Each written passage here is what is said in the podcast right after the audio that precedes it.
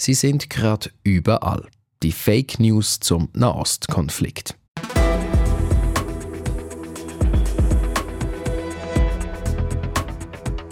Wenige Tage nach dem Angriff der Hamas auf Israel ist das Internet voll damit. TikTok, Instagram, X und wie sie alle heißen, überall kommen laufend neue Bilder und Videos auf uns zu. Und nicht wenige davon haben absolut gar nichts mit dem zu tun, was aktuell im Nahen Osten passiert. Mit X steht eine Social-Media-Plattform besonders in der Kritik. Ich habe so etwas noch nie erlebt, wie katastrophal schlecht X in meinen Augen in dieser Phase umgeht. Mit der Expertin der heutigen Folge reden wir auch darüber, wieso Konfliktparteien ganz gezielt Falschnachrichten streuen. Und wir schauen uns ein aktuelles Beispiel einer Fake News an, die von Zürich aus die Internetwelt erobert hat. Schön seid ihr dabei. Ich bin Dominik Brandt.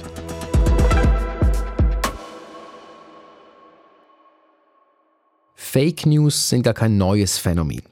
Ganz groß wurden sie im Präsidentschaftswahlkampf in den USA 2016 Donald Trump gegen Hillary Clinton. Und seither sind sie immer da, wenn es um die ganz großen Themen geht. Während Corona hatten sie Hochkonjunktur und auch im Krieg in der Ukraine spielen sie eine Rolle. Was auffällt, es gibt immer dann eine neue Welle, wenn gerade etwas sehr Wichtiges passiert, wie eben jetzt. Das bestätigt mir Ingrid Brodnik. Sie ist Journalistin und Buchautorin aus Österreich. Ihr Spezialgebiet Desinformation im Internet.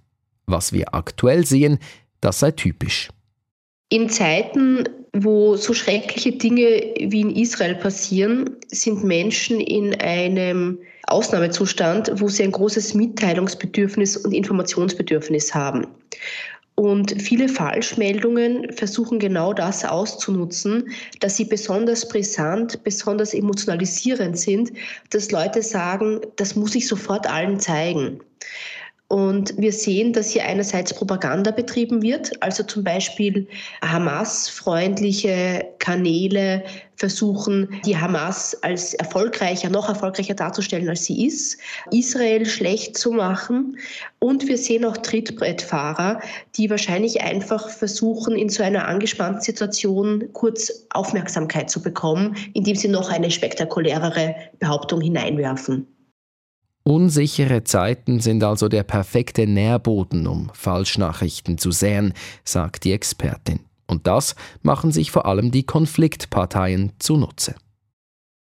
Wenn heutzutage Terrorismus stattfindet, ist Social Media ein Teil der Bühne, wo dieser Terrorismus stattfindet. Es gibt die schrecklichen Gräueltaten im echten Leben, wo Menschen umgebracht, entführt werden. Und dann gibt es die Deutungsebene. Und hier sehen wir, dass zum Beispiel Kanäle, die eine Affinität für die Hamas aufweisen. Einerseits heroische Videos posten, wo behauptet wird, das seien jetzt die Hamas-Kämpfer oder Videos posten, wo falsche Behauptungen über Israel verbreitet werden.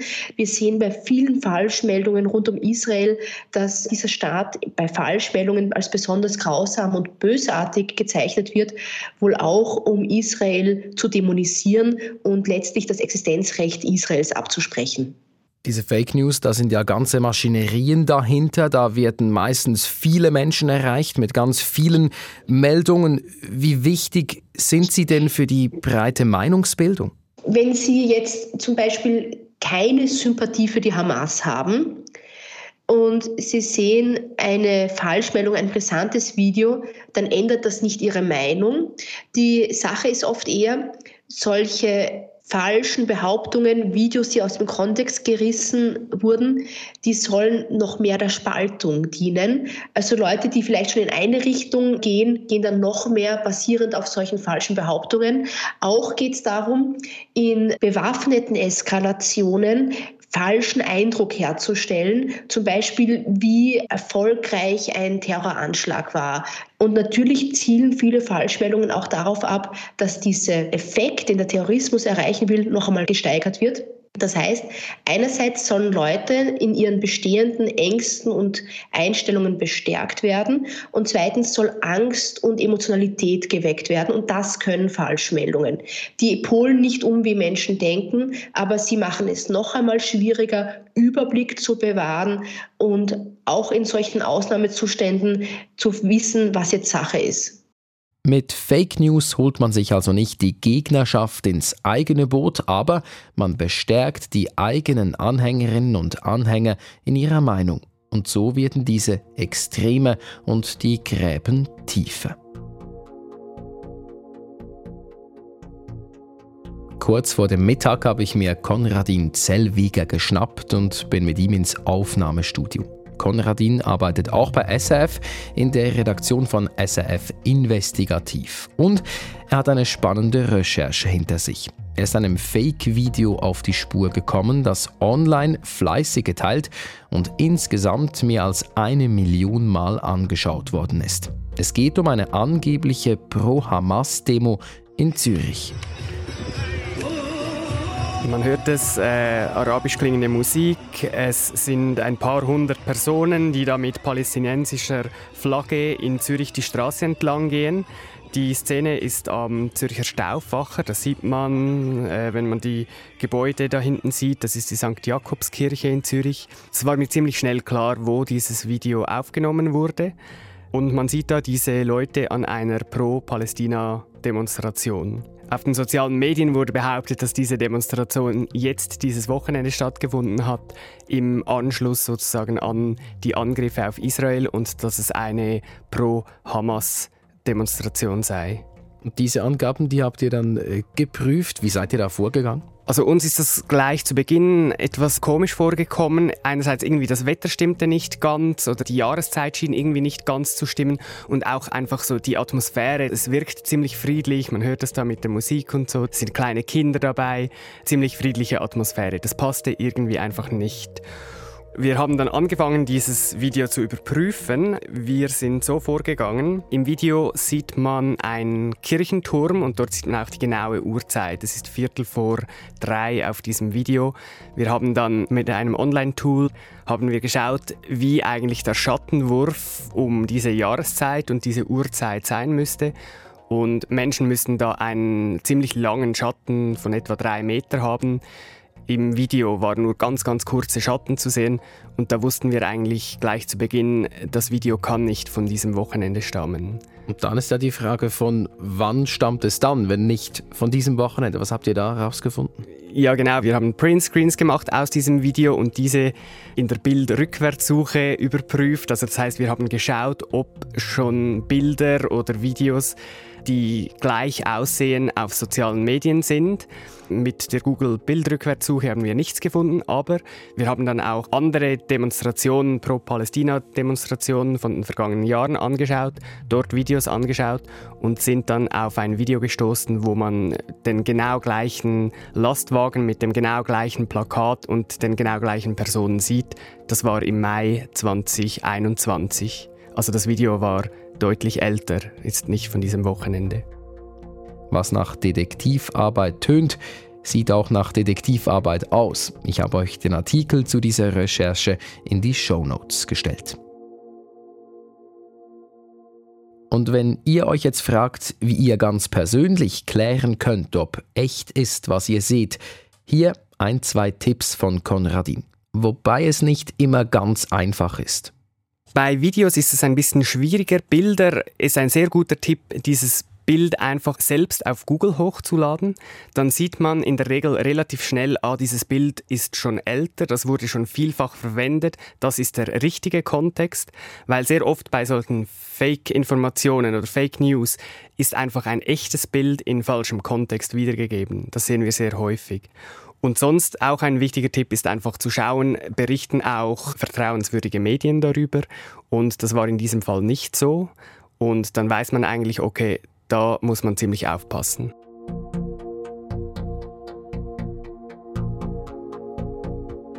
Solche Videos wie das der Demo aus Zürich werden auf verschiedenen Plattformen geteilt. Im Fokus steht aber immer wieder X, groß geworden unter dem Namen Twitter. Ingrid Brodnik findet da klare Worte.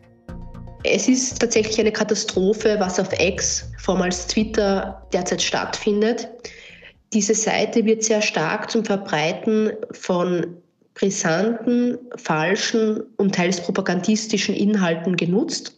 Und jetzt könnte man sagen, X ist im deutschsprachigen Raum ein Zwerg, verglichen mit der Nutzung von Facebook, verglichen mit der Nutzung von Instagram oder auch TikTok. Aber man muss immer hinschauen, wer nutzt X. Und das ist im deutschsprachigen Raum gerade eine Expertinnengruppe von Leuten aus Politik, Leuten aus Medien.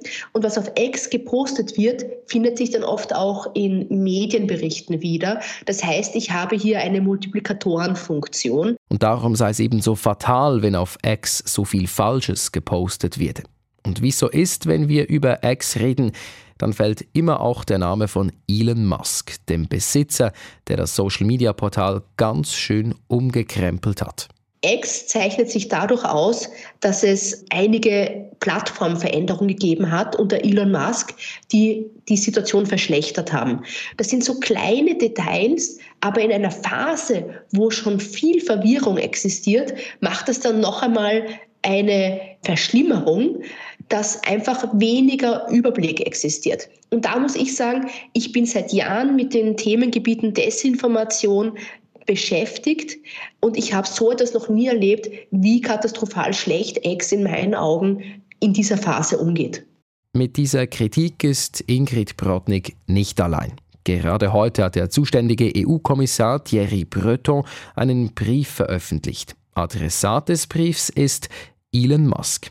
Breton erinnert Musk im Brief an die Verpflichtung, illegale Inhalte zu löschen. Und tatsächlich, nach einem neuen EU-Gesetz sind Social-Media-Plattformen verpflichtet dazu, sonst drohen saftige Bußen. X hingegen sagt, übers Wochenende seien Zehntausende Beiträge gelöscht und neue Accounts mit Verbindungen zur radikal-islamischen Hamas entfernt worden.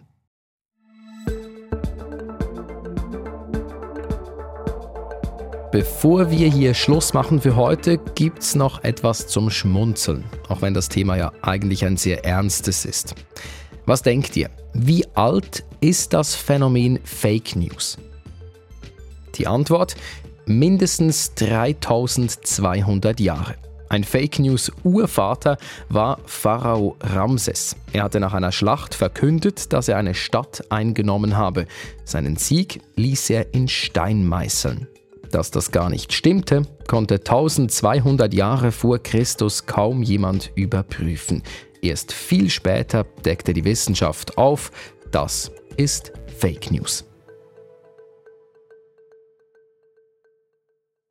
In Steinmeißeln war also so etwas wie der Vorläufer des Postens. Wie geht's euch mit den Fake News? Erkennt ihr die immer sofort oder Seid ihr schon mal getäuscht worden? Erzählt es uns in einer Sprachnachricht 076 320 1037 oder per Mail newsplus.srf.ch. Wir freuen uns, von euch zu hören. Für die Folge heute waren Lea Sager, Marisa Ekli und ich, Dominik Brandt, verantwortlich. Merci fürs Zuhören und bis bald.